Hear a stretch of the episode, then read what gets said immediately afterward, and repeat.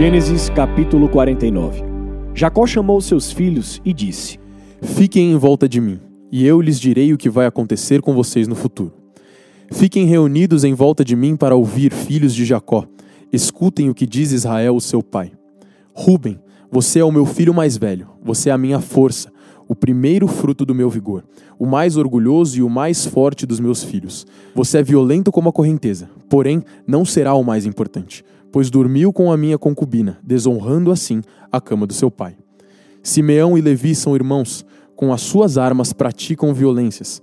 Não estarei presente quando fizerem planos, não tomarei parte nas suas reuniões, pois no seu furor mataram homens e por brincadeira aleijaram touros.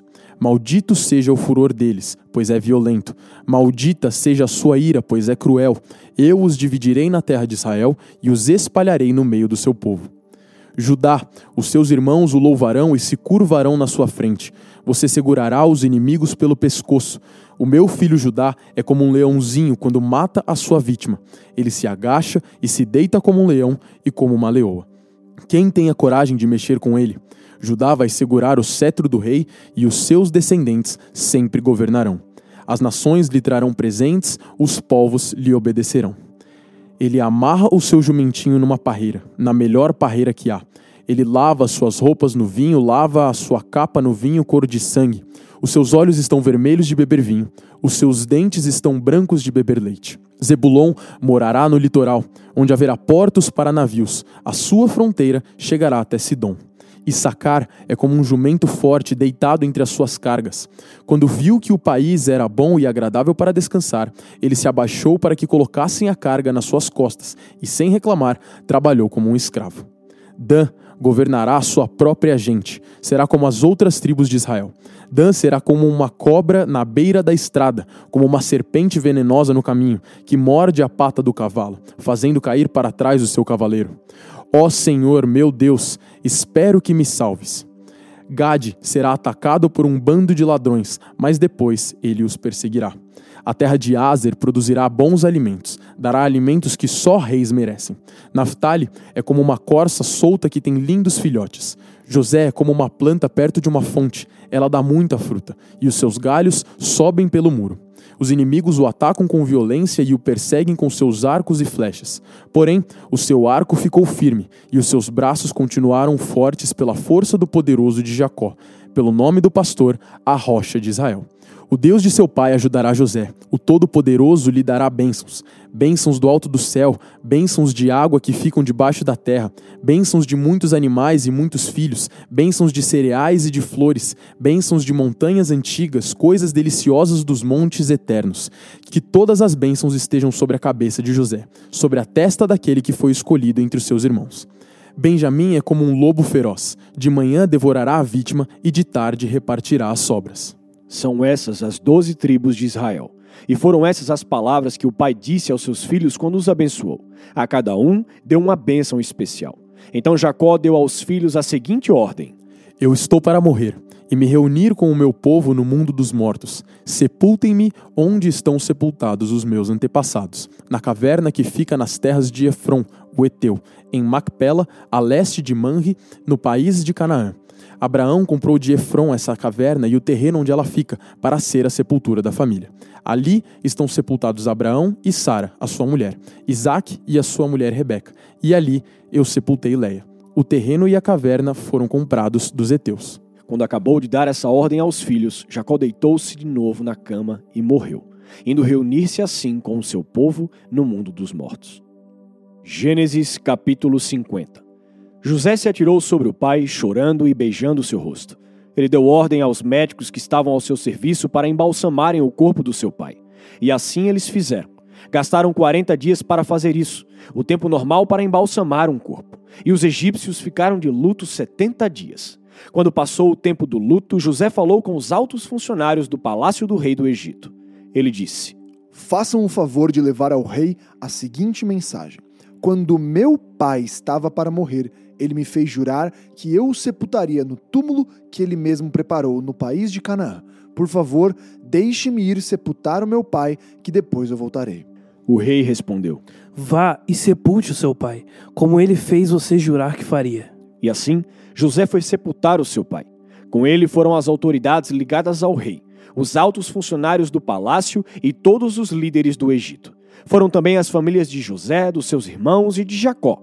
Deixaram na terra de Gozém somente as crianças pequenas, as ovelhas, as cabras e o gado.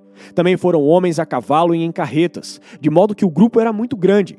Quando chegaram a Atade, que fica a leste do rio Jordão, fizeram uma cerimônia de sepultamento num terreiro onde o trigo é malhado.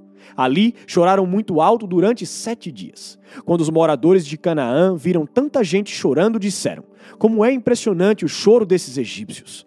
Por isso puseram naquele lugar o nome de Abel Misraim. Assim, os filhos de Jacó fizeram com seu pai tudo o que ele havia ordenado. Eles levaram seu corpo até Canaã e o sepultaram na caverna de Macpela, a leste de Manré, no terreno que Abraão havia comprado de Efron, o Eteu, para ser a sepultura da família. Depois do sepultamento, José voltou para o Egito com os irmãos e com todos os que haviam acompanhado.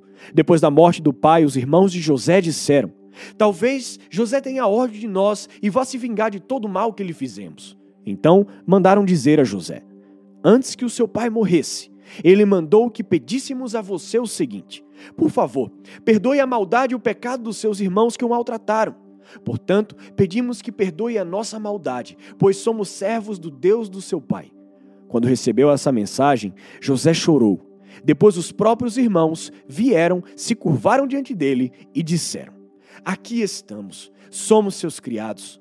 Mas José respondeu: Não tenham medo, eu não posso me colocar no lugar de Deus. É verdade que vocês planejaram aquela maldade contra mim, mas Deus mudou o mal em bem para fazer o que hoje estamos vendo isto é, salvar a vida de muita gente. Não tenham medo, eu cuidarei de vocês e dos seus filhos. Assim, ele os acalmou com palavras carinhosas, que tocaram o coração deles. José ficou morando no Egito, ele e a família do seu pai. José viveu 110 anos e chegou a ver os netos de Efraim. Ele também pegou no colo, como membros da família, os filhos do seu neto Maqui, que era filho de Manassés. Certo dia, José disse aos irmãos: eu vou morrer logo, mas estou certo de que Deus virá ajudá-los e os levará deste país para a terra que ele jurou dar a Abraão, a Isaque e a Jacó. Então José pediu à sua gente que fizesse um juramento. Ele disse: Estou certo de que Deus virá ajudar vocês. Quando isso acontecer, levem o meu corpo com vocês. José morreu com 110 anos. O seu corpo foi embalsamado e posto num caixão no Egito. Salmos 39 eu disse: Vou ter cuidado com a minha maneira de viver e não vou deixar que a minha língua me faça pecar. Enquanto os maus estiverem em volta de mim, não falarei nada. Fiquei calado, não disse uma palavra, nem mesmo a respeito de coisas boas. Mas o meu sofrimento piorou ainda mais, e o meu coração ficou muito aflito. Quanto mais eu pensava, mais agoniado ficava. então comecei a perguntar: Ó oh, Senhor Deus, quanto tempo ainda vou viver? Mostra-me como é passageira a minha vida. Quando é que vou morrer? Como é curta a vida que me deste. Diante de ti, a duração da minha vida não é nada. De fato, o ser humano é apenas um sopro. Ele anda por aí como uma sombra. Não adianta nada ele se esforçar, ajunta riquezas, mas não sabe quem vai ficar com elas. E agora, Senhor, o que posso esperar? A minha esperança está em ti. Livra-me de todos os meus pecados e não deixes que os tolos zombem de mim. Não falo, não digo nada, pois foste tu que me fizeste sofrer assim. Senhor, para de me castigar, pois estou quase morrendo por causa das tuas chicotadas. Tu nos repreendes e assim nos castigas por causa dos nossos pecados. Tu destróis como a traça aquilo que mais amamos. De fato, o ser humano é apenas um sopro. Ó Senhor Deus, ouve a minha oração. Escuta o meu pedido. Não te cales quando choro, como todos os meus antepassados, sou teu hóspede por pouco tempo. Desvia de mim o teu olhar, para que eu possa ter um pouco de felicidade antes que eu vá embora e não exista mais. Hebreus 5 Cada grande sacerdote é escolhido entre os homens e nomeado para servir a Deus em favor do povo, apresentando a Deus ofertas e sacrifícios pelos pecados. Como ele próprio tem as suas fraquezas, pode ter paciência com os ignorantes e com os que cometem erros. E porque ele mesmo é fraco, precisa oferecer sacrifícios não somente pelos pecados do povo, mas também pelos seus próprios pecados. Ninguém escolhe para si mesmo a honra de ser grande sacerdote. É somente pela vontade de Deus que um homem é chamado para ser grande sacerdote, como aconteceu com Arão. Assim também Cristo não tomou para si mesmo a honra de ser grande sacerdote. Foi Deus quem lhe deu essa honra, pois lhe disse: Você é meu filho, hoje eu me tornei o seu pai. Em outros lugares das Escrituras Sagradas, ele também disse: Você será sacerdote para sempre, na ordem do sacerdócio de Melquisedeque. Durante a sua vida aqui na terra, Cristo, em voz alta e com lágrimas, fez orações e súplicas a Deus, que o podia salvar da morte. E as suas orações foram atendidas porque ele era dedicado a Deus. Embora fosse o filho de Deus, ele aprendeu por meio dos seus sofrimentos a ser obediente. E depois de ser aperfeiçoado, ele se tornou a fonte da salvação eterna para todos os que lhe obedecem. E Deus o nomeou grande sacerdote, na ordem do sacerdócio de Melquisedeque. Temos muito que dizer a respeito desse assunto, mas porque vocês custam a entender essas coisas, é difícil explicá-las. Depois de tanto tempo, vocês já deviam ser mestres, mas ainda precisam de alguém que lhes ensine as primeiras lições dos ensinamentos de Deus. Em vez de alimento sólido, vocês ainda precisam de leite. E quem precisa de leite ainda é criança e não tem nenhuma experiência para saber o que é certo ou errado. Porém, a comida dos adultos é sólida, pois é pois eles pela prática sabem a diferença entre o que é bom e o que é mal.